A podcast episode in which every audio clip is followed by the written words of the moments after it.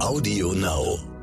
Hi, hier ist Anissa. Bevor es gleich losgeht mit meinem Podcast, hier noch ein Hinweis. Alle Themen, die ich hier behandle, könnt ihr auch live erleben. Und zwar bei den Female Finance Sessions am 13. Mai in Hamburg. Alle Infos findet ihr auf academy.brigitte.de.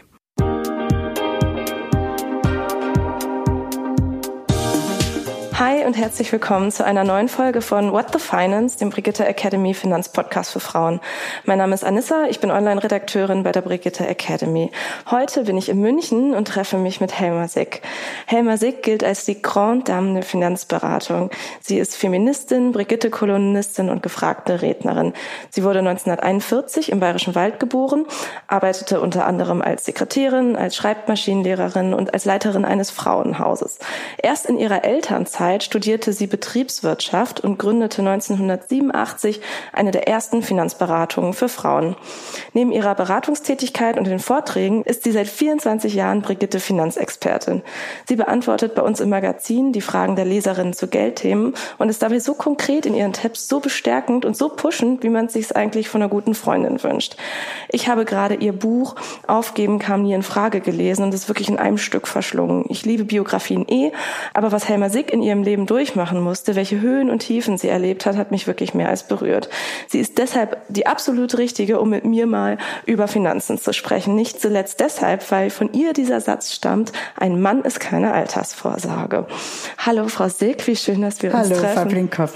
Ähm, ist es nicht eigentlich schade, dass Altersvorsorge so ein negativ besetztes Wort ist? Ja, es ist ja eigentlich nur bei Frauen so negativ besetzt. Und es ist natürlich auch so eine Kombination. Es fängt mit Alter an, das ist schon mal nicht so sehr beliebt und hört mit Sorge auf, ja, auch nicht sehr beliebt. Aber ich kann nur sagen, auch wenn das so negativ besetzt ist, es gibt ein Happy End, wenn man sich drum kümmert. Das stimmt.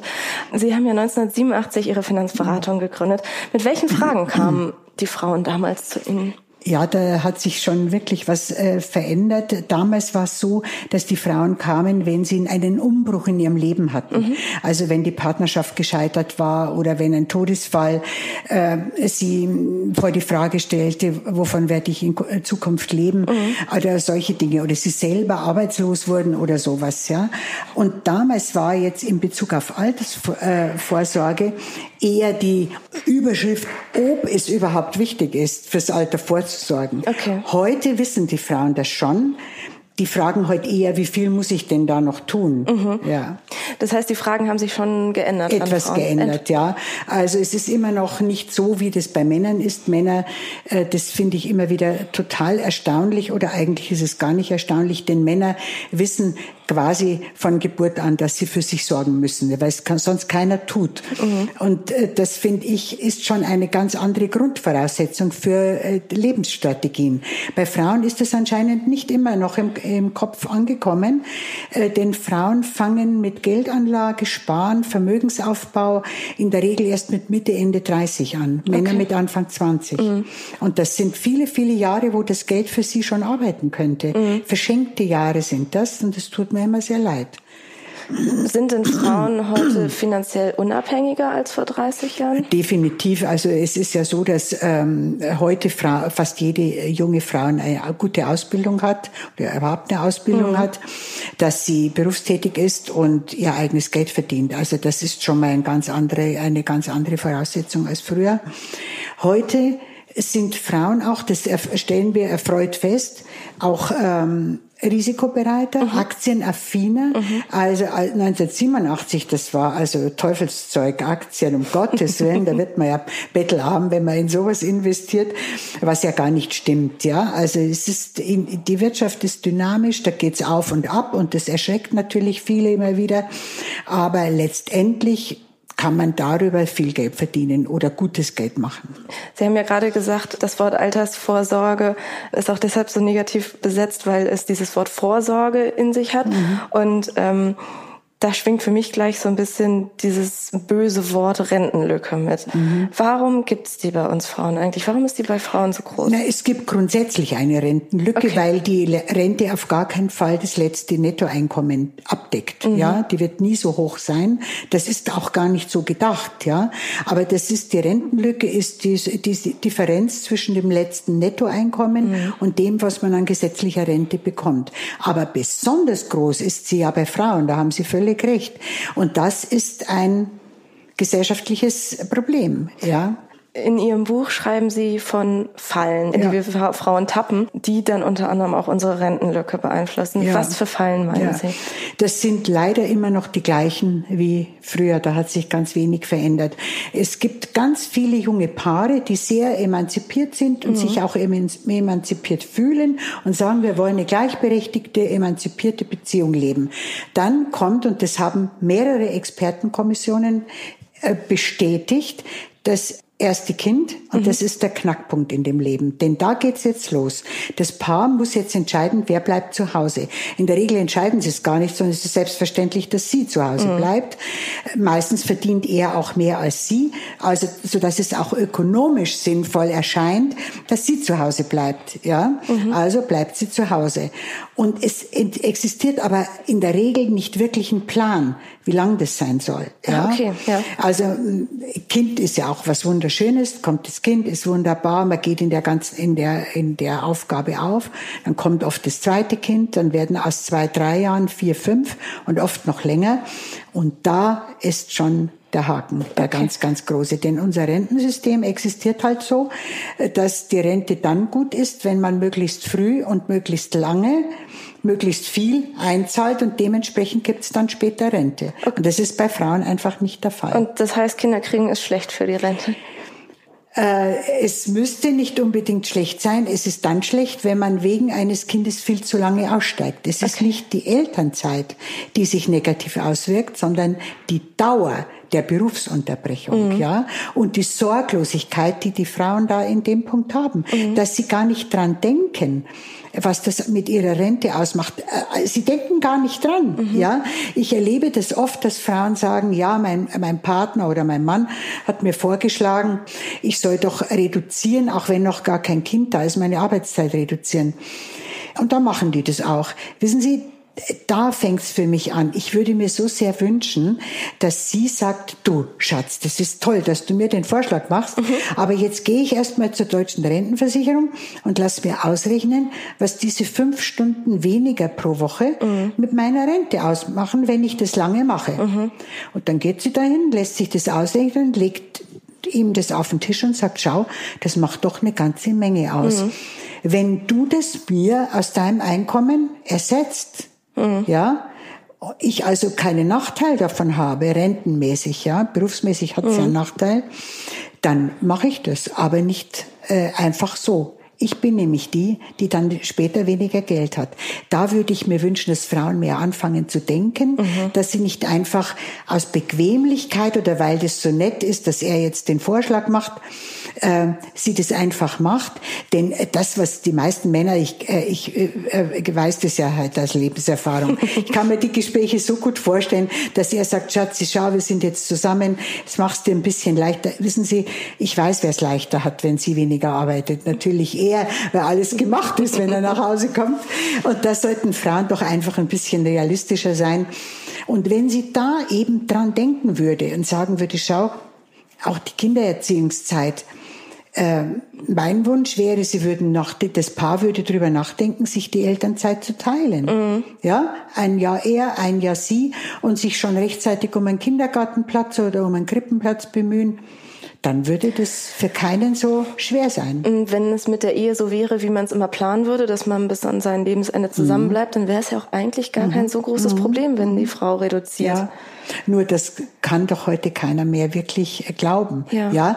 Also ich äh, wünsche allen, allen wirklich von ganzem Herzen eine schöne, wunderbare, langdauernde Beziehung. Nur wenn die Statistik zeigt, dass jede dritte Ehe in Deutschland geschieden wird und in Großstädten sogar jede zweite, dann muss ich doch einfach Vorsorge treffen. Ich kann einfach gar nicht, ohne fahrlässig zu sein, davon ausgehen, dass ausgerechnet meine Beziehung halten wird. Mhm. Mir hat mal eine Brigitte-Leserin geschrieben, das fand ich ganz putzig, weil es, sie irgendwo recht hatte natürlich. Sie schrieb, ja, sie sagen immer, jede zweite Ehe scheitert. Versick, ich kann rechnen. Dann geht doch auch jede zweite Ehe gut. Und dann habe ich zurückgeschrieben, sie, sie schrieb, dass sie Anfang 30 ist. Mhm. Und dann äh, sage ich, sie haben vollkommen recht. Mhm. Nur, Sie wissen heute mit Anfang 32 natürlich noch nicht, zu welcher Hälfte sie mit 55 gehören mhm, werden. Ja. Und das ist der springende Punkt. Ich denke immer, das Sprichwort, das englische Hope for the best, prepare for the worst, wäre genau das Richtige, um Schaden zu vermeiden. Einfach nur dran denken, mhm. was wäre, wenn es nicht klappt. Mhm. Ja? ja? ich freue mich, dass es so schön ist, aber was ist, wenn es nicht klappt? Okay. Aber es muss ja nicht einmal die Trennung sein.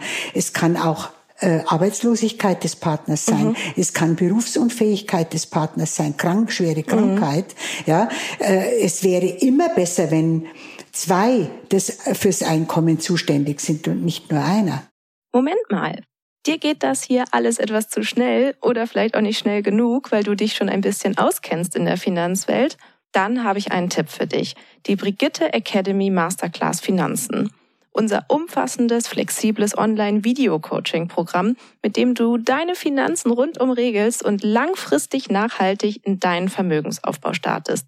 In acht Wochen vermitteln dir vier unabhängige Expertinnen, unter anderem in Videos, Live-Sessions und virtuellen Kleingruppentreffen, alles rund um die Themen wie private Altersvorsorge, ETFs und Fonds, Geld in der Partnerschaft und sogar Immobilien und Krypto.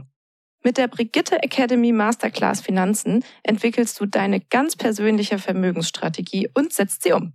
Denn wir von der Brigitte Academy finden, finanzielle Unabhängigkeit verändert dein Leben. Du willst wissen, wie genau? Auf brigitte.de slash masterclass minus Rabatt 100 und die 100 als Ziffer ausgeschrieben, findest du alle wichtigen Informationen zur Masterclass, Timings und Tickets. Übrigens, die ersten 50 Teilnehmerinnen erhalten einen Rabatt von 100 Euro. Und jetzt weiter mit dem Gespräch. Ich finde es ja schwierig, wenn Frauen einfach genauso viel arbeiten sollen wie die Männer und mhm. auch direkt oder schnell nach der Geburt ähm, einfach wieder zu Vollzeit einsteigen können. Wäre es nicht sinnvoller, wenn wir alle etwas weniger arbeiten, sei es eine 32-Stunden-Woche oder so? Absolut, ich wäre sehr dafür, aber ich will auf das Erste, was Sie gesagt haben, nochmal eingehen, ja. damit ich nicht missverstanden werde, weil, das, weil ich das oft als Gegenargument mhm. höre. Man kann nicht mit einem Kleinkind mit einem Kleinkind können nicht beide Eltern Vollzeit arbeiten. Mhm. Dann zahlt einer drauf und das ist in der Regel das Kind. Mhm. Also ich meine damit in, erst in den ersten zwei Jahren. Das ja. geht wirklich nicht. Deshalb muss es da andere Lösungen geben. Also ich plädiere eben dafür, dass die beiden sich die Elternzeit teilen. Ja, mhm. ich erlebe in meiner Familie, äh, wie wie mein Sohn geradezu aufblüht, weil er ein Jahr Elternzeit übernommen mhm. hat, ja. Wie, und wie schön das für das Kind ist. Ja. Männer gehen anders um mit Kindern oft und das macht doch gar nichts. Dann mhm. lernt das Kind gleich mal zwei Modelle kennen. Aber mir hätte dann sehr, sehr gut gefallen, das, was die frühere Familienministerin Manuela Schwesig angeregt hat und was leider äh, in der Großen Koalition die CDU abgelehnt hat. Sie hatte vorgeschlagen, im Anschluss an die an das Elterngeld, das ja 14 mhm. Monate bezahlt wird, eine Familienarbeitszeit anzuhängen. Mhm. Äh, die hätte so ausgesehen, dass beide das hätte nur funktioniert, wenn es Mann und Frau machen. Mhm. Wenn beide auf 28 oder 30 Stunden reduzieren, mhm. meinetwegen für ein, zwei Jahre, okay. und der Staat für diese Zeit einen Lohnausgleich zahlt. Ja. ja das Geld wäre da. Das ja. klingt wahnsinnig sinnvoll. Und das äh, würde, ich erzähle das oft nach, in Vorträgen und ihr erlebt, wie junge Leute geradezu begeistert wären, mhm. weil sie sagen, das wäre die Lösung. Mhm. Wir hätten dann ein bisschen mehr Zeit. Ja, mhm. diese, die diese Lebenszeit zwischen 30 und 40, die sogenannte Rush-Hour des mhm. Lebens, da stehen doch viele Paare unter enormem Druck. Sie wollen mhm. im Beruf vorankommen. Sie möchten ein Kind. Ja, mhm. die biologische Uhr tickt nun mal. ja. Ja? ja, ist halt so. Dann wollen manche Eigentum erwerben. Also äh, der Druck ist groß. Und diese Familienarbeitszeit würde das entzerren. Auf jeden ja? Fall, ja. Aber das wurde abgelehnt. Jetzt hat aber, äh, fand äh, ich großartig, hat natürlich nicht die durchschlagende Kraft, aber die IG Metall hat den Vorschlag aufgegriffen und versucht, Arbeitgeber dafür zu interessieren, mhm. das den Leuten anzubieten. Freiwillig sozusagen. Freiwillig. Mhm. Ich fände das toll. Und das andere, was Sie gesagt haben, äh, Jutta Almendinger, die Präsidentin des Wissenschaftszentrums Berlin für mhm. Sozialforschung, ja. die sagt schon seit vielen Jahren, dass sie meint, es wäre sehr sinnvoll, wenn die Arbeitszeit grundsätzlich reduziert würde bei gleichem Lohn und dass sie meint, dass die Digitalisierung dabei helfen könnte, dass zum Beispiel künftig ein Leben vorstellbar wäre, wo die meisten oder die Leute nur noch 32 Stunden arbeiten, mhm. ja, mhm. Äh, bei vollem Lohn, ja. weil gar nicht mehr Zeit nötig ist, um die Aufgaben zu erfüllen. Okay. Wäre doch eine schöne Aussicht. Das wäre wunderbar. Ja. Wenn ich jetzt ich weiß ja jetzt noch nicht, ob ich zu den 50 Prozent mit ähm, glücklicher Ehe, zu den 50 Prozent äh, mit unglücklicher mhm. Ehe oder auch vielleicht ganz mhm. ohne Ehe gehöre. Was bedeutet denn dieses Heiraten überhaupt für eine Finanzplanung? Wie, wie kann ich mich absichern dadurch, dass es im Zweifelsfall schief geht? Ähm, Sie haben da ja auch gerade schon Ihren Lieblingssatz so ein mhm. bisschen angedeutet, lieber jetzt unromantisch ja. als später arm. Ja, ja den sage ich deshalb so gerne, weil ich halt auch aus Erfahrung weiß, dass das gerade bei Frauen äh, merkwürdigerweise so eine Hemmschwelle ist. Aber es ist doch wirklich, sagen, mhm. sagen sie mir immer, so unromantisch schon am Anfang über so Sachen zu reden. Und ich sage, nein, man muss gerade dann über diese Dinge reden, wenn die Liebe noch jung ist. Mhm. Ist mal das Kind in den Brunnen gefallen, also die Liebe abhanden gekommen irgendwie, mhm. lässt sich über diese Regelungen nicht mehr, mhm. nicht mehr reden. Ja, also es gibt ja ein paar Dinge, die alle äh, ähm, als Weichenstellung vornehmen könnten. Es ist zum Beispiel so, dass ich immer höre, und das stimmt ja auch, man muss doch heute nicht mehr heiraten. Das ist zweifelsohne richtig. Aber äh, was mir ganz, ganz große Sorgen macht, die vielen, vielen unverheirateten Frauen in Partnerschaften, die wegen der Familie ihren Beruf aufgeben über lange Jahre, mhm. die haben überhaupt keine Absicherung. Die stehen vor dem, vor dem existenziellen Ruin, wenn die Beziehung scheitert. Warum Denn, ist das so? Ja, weil es nur in Ehen gesetzlich geregelt mhm. ist, im was im Todesfall ist und was im Scheidungsfall mhm. ist. Ähm, Im Todesfall erbt die Ehefrau immer die Hälfte des Vorhandenen und die Kinder, wenn mhm. Kinder da sind, die andere Hälfte. Und hat ein, dabei auch einen sehr hohen Freibetrag von 500.000 Euro. Mhm. Eine nicht verheiratete verheiratete Frau den Freibetrag von 20.000 hm. Euro. Erben tut die nicht verheiratete Frau gar nichts, wenn es kein Testament gibt. Und die meisten Leute machen gar kein Testament. Hm. Ja, weil es keine rechtliche Grundlage dafür gibt. Ja, also das, äh, wenn jemand eine Lebensplanung hat, die darauf zielt, dass sie für die Familie mehrere Jahre zu Hause ist oder vielleicht gar nicht arbeitet, dann müssen die heiraten. Dann muss sie drauf dringen zu heiraten oder es muss für sie, es muss ein Partnerschaftsvertrag mhm, abgeschlossen ja, werden, genau. in dem steht, was ist, wenn wir uns trennen mit mir? Mhm. Was ist, wenn mit mir, wenn du vor mir stirbst? Mhm. Und es muss ein Testament her. Mhm. Ja, ich habe unglaubliche Fälle erlebt, wo Frauen eben trotz meines Rates das nicht gemacht haben, der Mann plötzlich verstorben ist, ziemlich reich, mhm. sie wenig verdient oder gar nichts und das Ganze erbte die Frau, äh, die erste Frau, mhm. ja, weil es für sie zu ihren Gunsten kein Testament gab. Oh Gott, ja. Das heißt für mich, die Frauen schalten da einfach nicht ihren Verstand ein. Ja. ja? Äh, wegen romantischer Gefühle oder weil sie Angst davor haben, das anzusprechen. Warum? Warum?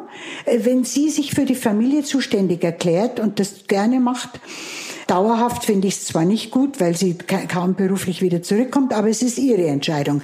Dann aber hat sie verdammt nochmal die Verpflichtung, sich abzusichern. Ja, für ja? sich selbst zu sorgen. Für genau. sich selbst zu mhm. sorgen. Das ist dann eine private Entscheidung, für die kann nicht der Staat, also wir alle, in Anspruch genommen werden. Warum denn auch? Ja, das stimmt. Ja? Was, was tut denn die Politik oder tut sie eben nicht, um Frauen zu fördern? Ich höre ehrlich gesagt immer nur dieses böse Wort Ehegattensplitting. Ja, da muss ich sagen, ist ein ganz großes Manko in der Politik. Das äh, finde ich ganz verheerend und dagegen kämpfe ich auch an mit viel Aufklärung, die ich mache über meine Vorträge. Das Ehegattensplitting begünstigt eine einzige Lebensform, nämlich äh, das ist besonders wirksam dann, wenn ein Mann sehr viel verdient und die Frau wenig oder gar nichts. Okay. Ja, also ein Lebensmodell, das eigentlich nur auf Teile der Bevölkerung zutrifft mhm. und das eher früher mal mhm. äh, so das übliche Modell war, mhm. aber heute doch bitte nicht In, mehr. Inwiefern begünstigt das? Können Sie das erklären? Durch Steuererleichterungen. Ah, ja, okay. ja, also wenn jetzt, äh, da muss man gar nicht einmal einen Hochverdiener nehmen. Wenn ein, ich habe die Zahl gerade zufällig in meinem Vortrag im Kopf, aus meinem Vortrag im Kopf, wenn ein Mann 60.000 Euro im Jahr verdient mhm. und die Frau nur einen Minijob macht, dann hätte, oder gar nichts verdient, dann hätte er über 500 Euro im Monat an Steuererleichterung mhm. äh, mehr, ja. ja. Und, äh, wissen Sie, und da denken manche Paare, es ist schlau, wenn sie so leben. Er hat diese, sagen wir mal, 500 Euro Steuererleichterung, mhm. sie macht einen Minijob mit 450 Euro, der nicht besteuert wird. Der nicht kaum besteuert wird, dann haben sie fast 1000 Euro im Monat, ohne dass sie sich groß vom Sofa erheben muss, sage mhm. ich böse, bösartigerweise. Äh, aber das ist kurzfristig gedacht. Sie kommt doch nicht mehr in den Beruf zurück, wenn sie das lange macht. Ja. Sie ist abhängig von ihrem Mann. Was ist, wenn, wenn die Beziehung scheitert? Mhm. Ja? Wie oft, was glauben Sie, wie oft ich das Klischee höre?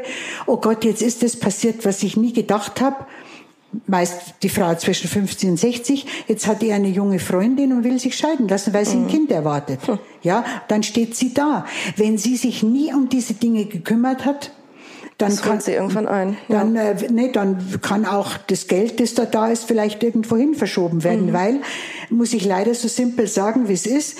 Wenn er eine Freundin hat, dann weiß er das, bevor seine Frau weiß. Und dann kann er leider die Weichen noch ganz anders stellen. Und glauben Sie mir, es ist wirklich so, mhm. ganz viele tun das auch. Ja. Warum gibt es denn dann dieses Ehegattensplitting? So, es kann doch nicht sein, dass die Politik nur ein Lebensmodell befürwortet. Ist es ist ähm, äh, ganz verhängnisvoll und da, ich verstehe es nicht wirklich. Die Leute glauben immer, wenn äh, äh, davon gesprochen wird, dass das Ehegattensplitting abgeschafft werden soll, ja. dass ihnen etwas weggenommen wird. Okay. Ja? Aber die, die Politiker erklären nicht, dass es ja vielleicht was anderes dafür gäbe. Mhm. Zum Beispiel eine Kindergrundsicherung, ja. die Kinderarmut erheblich einschränken würde. Ja. ja? Oder mehr Bildung oder mhm. bessere Ganztagskindergärten oder weniger äh, Kindergartenbeiträge oder was weiß denn ich. Mhm. Ja? Es gab äh, Erfahrungen damit, wenn eine Partei das gefordert hat, mhm. dass sie dann von den Wählern tatsächlich abgestraft wurde, aber wirklich, weil die Leute gar nicht wissen, was damit verbunden ist. Ich erkläre das nach Vorträgen oft in der Diskussion mhm. und die Leute sagen, ja, aber das ist ja eigentlich ganz verständlich. Mhm. Das ist wirklich ein alter Hut. Mhm. Das brauchen wir eigentlich gar nicht mehr, dieses Ehegattensplitting. Warum erklärt uns das keiner? ja, ja frage ich an die Politik. Warum erklärt es keiner? Ja.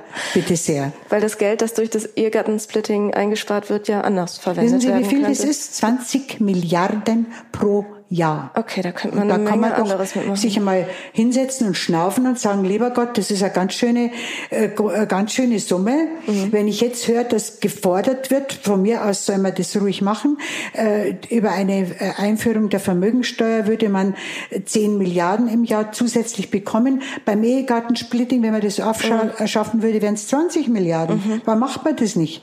Ja?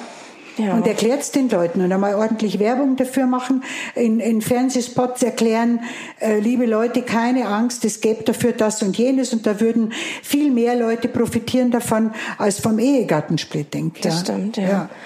Ähm, in meinem Freundeskreis erlebe ich tatsächlich jetzt erste Fälle, wo Frauen Kinder bekommen und tatsächlich erstmal zu Hause bleiben wollen, auch gerne länger zu mhm. Hause bleiben wollen und wo ich auch weiß, das wird jetzt nicht beim einem Kind bleiben, sondern da werden noch mehrere kommen.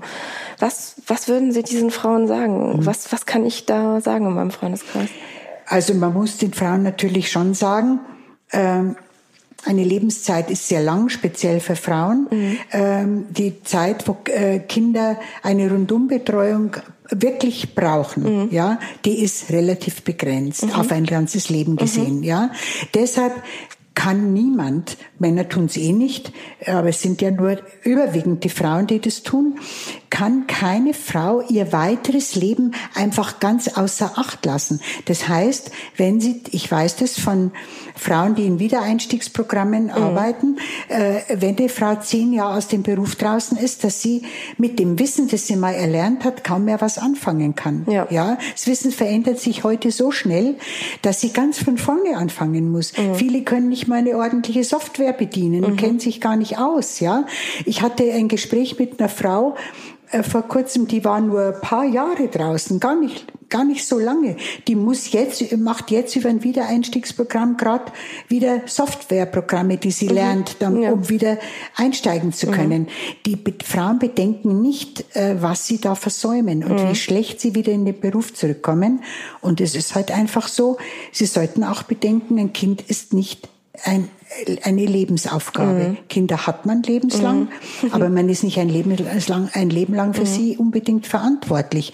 Aber jede Frau sollte auch für sich und ihr Leben mhm. verantwortlich sein ja. und dafür sorgen, dass sie von ihrem eigenen Geld leben kann. Mhm. Ja. Finanzielle Unabhängigkeit ist ein Glück, finde ich, und schafft ganz große innere Freiheit und Augenhöhe mit dem Partner. Mhm. Ich finde ja, ist trotzdem in Ordnung, wenn Frauen sagen, sie möchten jetzt einfach mal zu Hause bleiben mhm. und sie möchten ja. sich jetzt ein paar Jahre um ihre Kinder kümmern. Mhm. Abgesehen davon, was man in dieser Zeit beruflich verpasst, welchen Deal kann man denn mit dem Mann machen, mhm. zum Beispiel aus finanzieller Sicht? Also alle Anwältinnen, die ich kenne, plädieren dafür, einen Ehevertrag zu machen.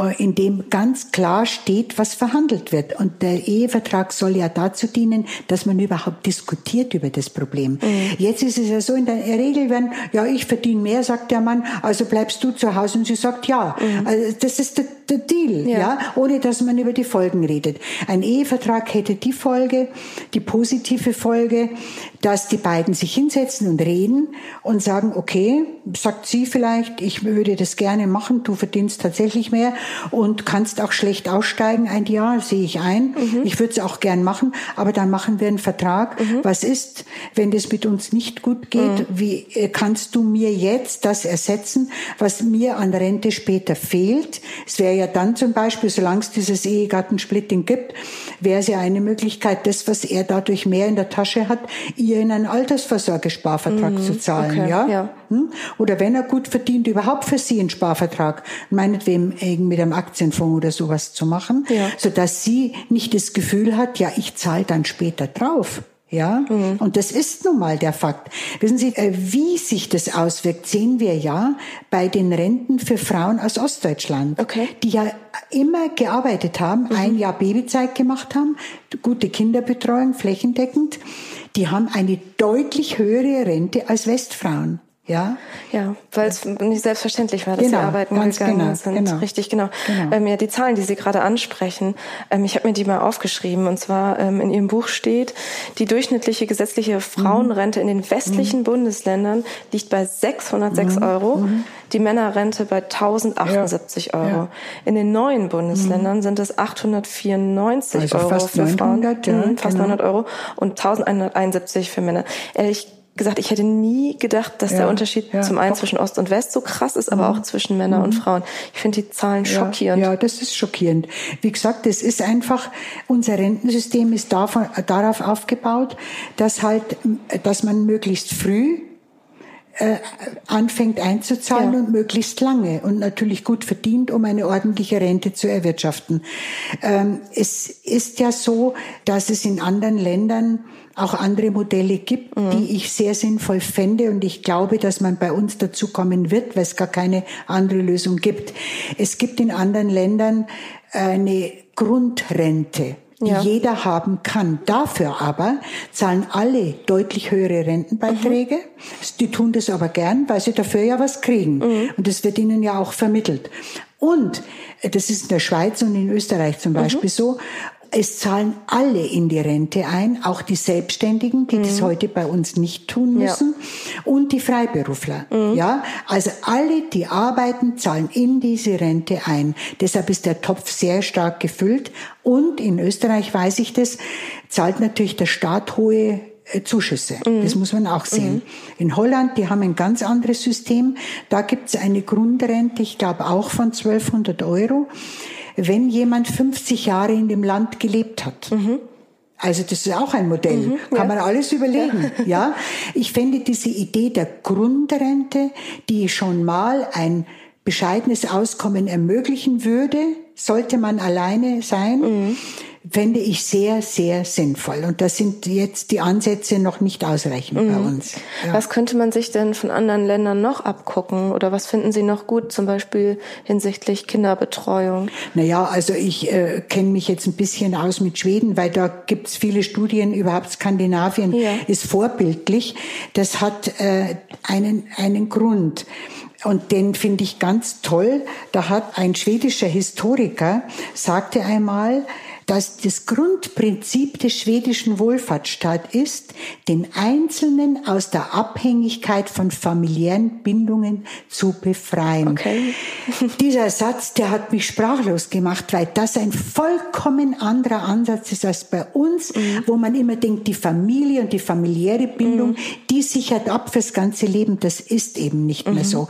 Und ich denke, dieses, diese andere Sichtweise, die schafft so viel persönliche Freiheit. Mhm. Deshalb ist ja zum Beispiel äh, der schwedische Staat bereit, dem Einzelnen ganz viel Geld in jeder Lebensphase zuzugestehen, mhm. um diese Nichtabhängigkeit möglich zu machen. Ja, mhm. der äh, Schweden hat vor 46 Jahren schon das Ehegattensplitting abgeschafft. Ah ja, okay. Und hat dieses Geld in flächendeckende qualifizierte Kinderbetreuung gesteckt. In Schweden sind Erzieher, wie übrigens auch Pfleger, Akademiker, mhm. was ja immer heißt, dann wird man besser bezahlt. Ja. Das hat den ja. Hintergrund und hat ein höheres Ansehen. Mhm. Bei uns ist das ja nicht der Fall. Ja, also müssen die auch gar nicht das, äh, die befürchten, dass das die, die Kinderbetreuung eine schlechte Qualität hat. Mhm. Ja, okay. dafür ist gesorgt. Auch in der Pflege, da kommen wir ja mhm. wahrscheinlich nachher noch drauf. Also die, in Schweden sagt man, soziale Sicherheit, die der Staat garantiert, ist persönliche Freiheit. Mhm. Und das finde ich ganz wichtig. Ja. Bei uns hat man immer noch die, die Vorstellung, eigentlich erst ist die Partnerschaft und die Familie zuständig. Ja, mhm. und dann erst der Staat. In Schweden sagt man nein. Der Staat soll den Einzelnen aus der Abhängigkeit befreien. Ja. Ähm, wir haben am Anfang schon von den Fallen mhm. gesprochen, mhm. Ähm, in die Frauen geraten ja. und aufgrund derer sich zum Beispiel auch ihre Rentenlücke total mhm. vergrößert. Mhm. Welche Fallen gibt es denn noch außer die Kinder? Naja, die Pflege. Ja, also mhm. das ist auch etwas, was ja zunimmt. Äh, zunimmt. Mhm. Ähm, und äh, da sehe ich auch diese unterschiedliche Sichtweise. Das ist ja durch Studien belegt. Das denke nicht nur ich. In dass, die, dass es immer mehr pflegebedürftige Menschen gibt, hängt mit der immer äh, höheren Lebenserwartung zusammen. Mhm. Ja, ganz klar. Äh, das ist bewiesen. Die, die starke Zunahme von Demenzfällen hängt damit zusammen, dass viele Leute weit über 90 werden und da halt sich solche Fälle häufen. In Deutschland denkt man, dass das ein privates Problem ist. Die mhm. immer höhere Lebenserwartung ist ein privates Problem, also muss ein privates Problem auch privat gelöst werden. Wer löst das private Problem? Ja, natürlich wieder die Frauen. Mhm. Also, wenn jemand pflegebedürftig wird, erklären sich die Frauen wieder zuständig und springen ein, steigen aus dem Beruf aus oder reduzieren auf Teilzeit, um mhm. die Angehörigen zu pflegen. In Schweden sagt man, dass die Leute immer älter werden. Das ist ein gesellschaftliches Problem, ah ja. denn das liegt an der besseren, den besseren Lebensbedingungen, an der guten Ernährung, an der guten Gesundheitsversorgung. Und darum muss der Staat sich darum kümmern, dass die Leute im hohen Alter menschenwürdig und gut versorgt sind. Mhm. Drum Pfleger, Akademiker, ja, mhm. es gibt äh, abgestufte Modelle, jedweder Art Tagesstützpunkte im Stadtteil. Mhm. Wenn jemand privat doch pflegen will, können die bei der Kommune angestellt werden und es wird für sie in die Rente eingezahlt. Ah, ja, okay. Es gibt bestausgestattete Heime. Das fehlt bei uns noch weit. Es gibt zum Beispiel in Schweden auch nicht so viele private äh, Träger, die Heime äh, errichten führen, ja. äh, oder führen, sondern die äh, Träger sind immer Kommunen oder Städte oder das Land selbst, ja, also nicht Privates. Ja. ja, das ist der große Unterschied. Bei uns wird immer die, der Fokus auf das Private gelegt. Die private Beziehung ist zuständig, die Familie ist zuständig, wir alle sind zuständig, wenn mhm. wir pflegen müssen. Schweden sagt man nein das müssen wir vom Staat her menschenwürdig ja, ein machen. ganzheitlicher Und das ist doch Ansatz. toll. Ja. Ja. Ähm, eine Falle, die mich auch viel beschäftigt, Ja. von der ich ähm, auch immer wieder viel lese und auch vermutlich selber betroffen bin, ist ähm, der Gender Pay Gap, Ja. den wir auch jetzt fast im Jahr 2020 Ja. noch längst nicht geschlossen haben, sondern der vermutlich wieder bei 21 Prozent ähm, liegen wird. Was, was kann denn hier helfen? Wie, wie kommen wir denn da raus? Also einmal, das äh, ist ja schon, äh, soweit ich weiß, angefangen oder angedacht, diese Gehaltstransparenz, dass Ja. man in größeren Betrieben auch die Möglichkeit hat zu erfahren, was die anderen verdienen. Aber ich denke, man müsste noch früher anfangen. Wenn ich lese in einem Buch der Professorin Johanna Barth, die ich übrigens auf dem Finanzsymposium Ja. kennengelernt hatte, da steht, dass 57 Prozent der männlichen Studenten beim Berufseinstieg in den USA ist das so, aber es ist mit Sicherheit, sagt sie bei uns genauso, wenn nicht noch schlimmer, beim äh, ein Berufseinstieg ihr Gehalt verhandeln. 57 Prozent der männlichen Studenten, aber nur 7 Prozent der weiblichen. Die nehmen das erste Angebot an. Hm. Bitte. Ja, Okay. da haben sie es doch schon. Da ist doch, da wird doch schon der Grundstein gelegt. Mhm. Ja, die, die fangen an zu arbeiten mit schon einem niedrigeren Gehalt, Mhm. weil die Personalchefinnen und Chefs wissen das doch. Ja. ja, dass sie nicht verhandelt, sondern dass sie mit dem zufrieden ist, was sie kriegt. Ja, Das heißt, auch da liegt es ein bisschen in unserer eigenen ja. Hand. Ja. Und dann, das fand ich also sowas von abartig, habe ich erfahren, dass es in, in Spielzeugläden oder Buchhändlungen kleine Bücher für Kinder gibt. Also es gibt ein kleines Buch für Mädchen, das ist rosa, äh, 100 Dinge, die ein Mädchen wissen muss.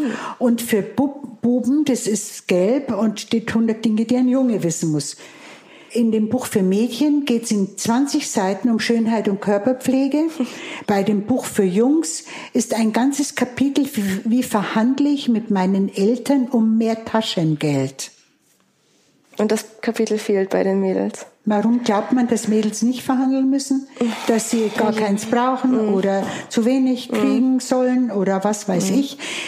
Die Veränderung muss im Kopf beginnen. Anderswo geht es nicht. Der Staat muss die Rahmenbedingungen setzen, aber bei uns in den Köpfen muss die Veränderung passieren. Solange nur sieben Prozent der weiblichen Studenten ihr Gehalt verhandeln und 57 Prozent der männlichen, ja, dann stimmt doch was hinten und vorne nicht.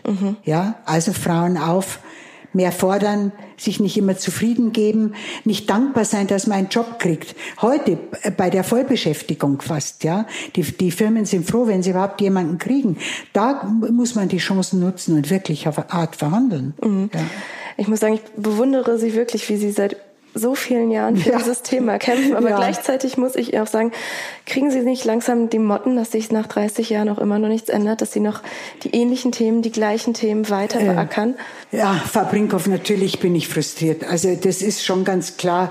Also ich mache äh, in meinem nun schon ziemlich hohen Alter unentwegt zwei, dreimal die Woche Vorträge in allen möglichen Städten in ganz Deutschland, sitze stundenlang in der Bahn. Ich mache das nicht, weil ich dadurch reich werde, ganz, ganz bestimmt nicht, sondern weil ich wirklich etwas erreichen möchte. Weil ich es so schwer hatte als Mädchen, als junge Frau und weil ich sehe, wie heute vielen Frauen auf dem Tablett alle Möglichkeiten angeboten werden und sie es nicht wirklich nutzen, ohne die Folgen zu bedenken. Und das ärgert mich. Da kann ich immer nur sagen, jede Frau kann ihren Lebensweg wählen, aber sie muss die Folgen kennen Ja. und sich absichern. Wenn sie das tut, soll es mir recht sein. Aber wenn sie sich um die Folgen nicht kümmert, ist es fahrlässig. Und wenn ich dann lese, es kam ja gerade die neueste Shell-Jugendstudie, die alle paar Jahre ja gemacht wird unter Leitung von Professor Hurrellmann raus. Und dann lese ich, insgesamt ist es mehr als die Hälfte, 54 Prozent aller 12- bis 25-Jährigen, die ein männliches Versorgermodell favorisieren. 10 Prozent bevorzugen das Modell eines männlichen Alleinversorgers, in Klammer, der Mann versorgt die Familie allein und arbeitet 30 oder 40 Stunden in der Woche. Weitere 44 Prozent präferieren das Modell eines männlichen Hauptversorgers, der Mann arbeitet mindestens 30 Stunden und die Frau arbeitet halbtags. Junge Menschen im Westen denken hier traditioneller als die im Osten. 58 Prozent der Männer und 56 Prozent der Frauen würden sich eine Familie mit männlichem Allein- oder Hauptversorger wünschen.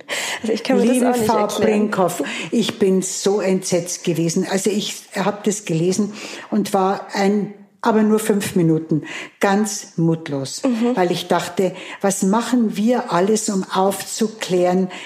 Brigitte, ja, Mhm. äh, so viele Medien, überall wird von Altersarmut gesprochen und dann kommen ganz junge Menschen auf die Idee, über die Hälfte, dass es schön wäre, wenn der Mann wieder der Alleinversorger wäre, das Familienoberhaupt, bis früher war. Ja, ich, äh, da kann ich, da bleibt mir die Sprache weg, das muss ich, ich sagen. Hab, ich habe auch keine Erklärung für solche Modelle. Nein. Ich kann mir nur vorstellen, dass es eine neue Form von, von Luxus ist, von, von Ja. Freiheit ist, den manche Frauen oder Menschen für sich entdecken und feststellen, gar nicht arbeiten zu gehen, ist, ist auch was Schönes, wo ich mir immer nur denke, man geht ja nicht nur wegen des Gehalts und wegen des Geldes arbeiten. Eben. Also äh, ich weiß sehr genau, wovon ich spreche. Ich habe vier Jahre Elternzeit gemacht, weil mein Mann und ich äh, unser Kind adoptiert haben und das nötig war. Ja. Äh, aber ich habe einfach gesehen, also äh, das ist erfüllend. Ein Kind ist schön, gut und wunderbar,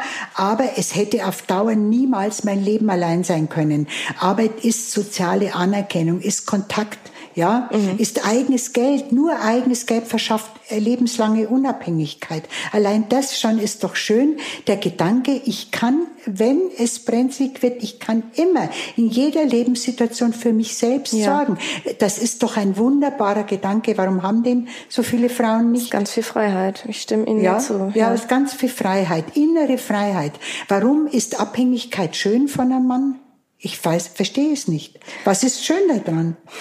Ja. Ich glaube, es ist eine romantische Vorstellung. Ja, es ist eine romantische Vorstellung. Wenn eine Frau so ein Lebensmodell will, dann muss sie die Folgen kennen und sich absichern. Und wenn sie das dann tut, soll es mir recht sein. Sie vergibt dann zwar die Chancen, die sie mit ihrem erlernten Beruf hätte, ja, mit einem Studium möglicherweise, aber sie ist wenigstens finanziell abgesichert. Und äh, ich habe, äh, da passt dazu, ich habe eine E-Mail von einer Brigitte-Leserin bekommen.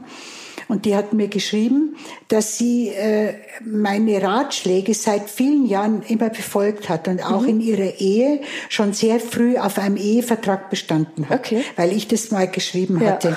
Und jetzt ist das eingetreten, was sie in tiefste Verzweiflung gestürzt hat. Sie war 25 Jahre, sie dachte glücklich verheiratet. Jetzt hat der Mann eine andere Frau und will sich scheiden lassen und lässt sich scheiden. Und sie sagt, ich bin verzweifelt, aber ich habe kein finanzielles Desaster und das habe ich Ihnen zu verdanken. Das da kommen mir fast die Tränen, ja. ja. Da freue ich mich so sehr, weil es auf fruchtbaren Boden das Ja. höre ich übrigens öfter.